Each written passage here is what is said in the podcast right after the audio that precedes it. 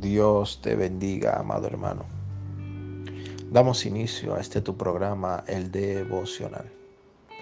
Tu pasado no puede determinar tu futuro. Muchas veces cuestionamos a Dios de por qué Dios no responde nuestras oraciones.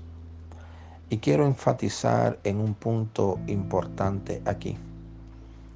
En el primer libro de Samuel, capítulo 16, versículo 1, habla de la historia del profeta Samuel, cuando Dios lo confronta y le dice, ¿hasta cuándo llorarás a Saúl habiéndolo yo desechado? Amado hermano, muchas veces queremos insistir en imponerle nuestra voluntad a Dios sabiendo que ya Dios desechó aquello que le estamos pidiendo. Si Dios nos quita algo de nuestras vidas, si Dios desecha algo de nuestras vidas, no podemos persistir en orar para que Él lo regrese a nuestras vidas porque ya Él lo ha desechado, ya Dios lo ha quitado.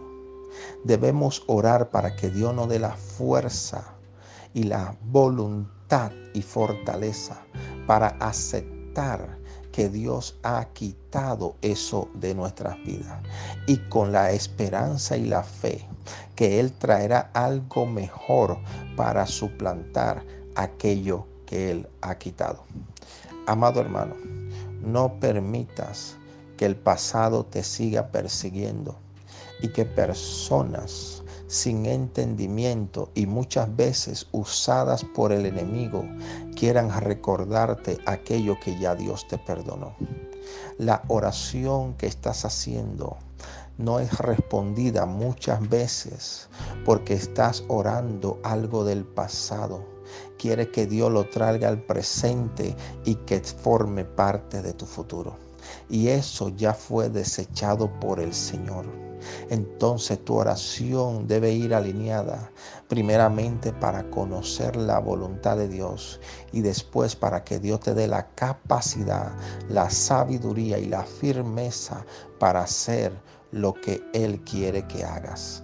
Amado hermano, son tiempos donde debes soltar el pasado y esas oraciones que atan a tu pasado al presente y sueltes esos, de, esos pensamientos delante de Dios y sigas avanzando al destino que Dios tiene para tu vida.